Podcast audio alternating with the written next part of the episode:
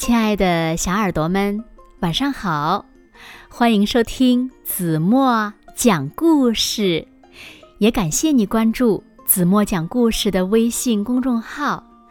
我是每天晚上用一个好听的故事陪伴小朋友们进入梦乡的子墨姐姐。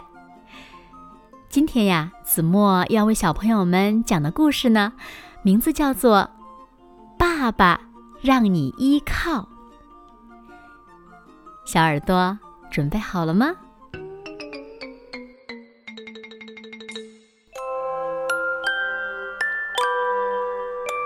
小熊问他的爸爸：“爸爸，如果我掉到水里去了，你会怎么办呢？”“我会跳进水里把你捞上来。”“衣服都不脱吗？”“衣服都不脱，鞋也不脱。”“那如果水里有鳄鱼怎么办呢？”嗯，那样的话，我的鞋就惨了。嗯，那如果你在水里找不到我怎么办呢？我会继续找啊。到处找吗？到处找啊。那如果我已经不在水里了怎么办呢？哈哈，那我会上岸继续去找你的。那如果别人比你先找到我，那怎么办呢？如果别人想把我留在身边呢？那我会看着他，很有礼貌的问他：“可以还给我吗？”我们这么有礼貌，事情呀一定能办成的。那如果有个怪兽想要绑架我怎么办呢？嗯，我想想啊，那样的话，我只能使用暴力手段了。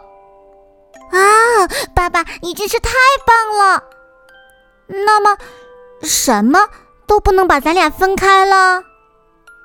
嗯，什么都不能，有爸爸在呢。爸爸是你永远的依靠。好了，亲爱的小耳朵们，今天的故事呀，子墨就为大家讲到这里了。很短的一个故事，但是呀，读完以后呢，子墨心里呀也是暖暖的。小朋友们有没有同样的感受呢？无论在什么时候，爸爸永远是我们最大的依靠。你们说对吗？那小朋友们愿不愿意分享你和爸爸之间发生的有趣的故事，或者是一次有趣的对话呢？子墨等待着你们精彩的留言呢。好了，那今天就到这里了。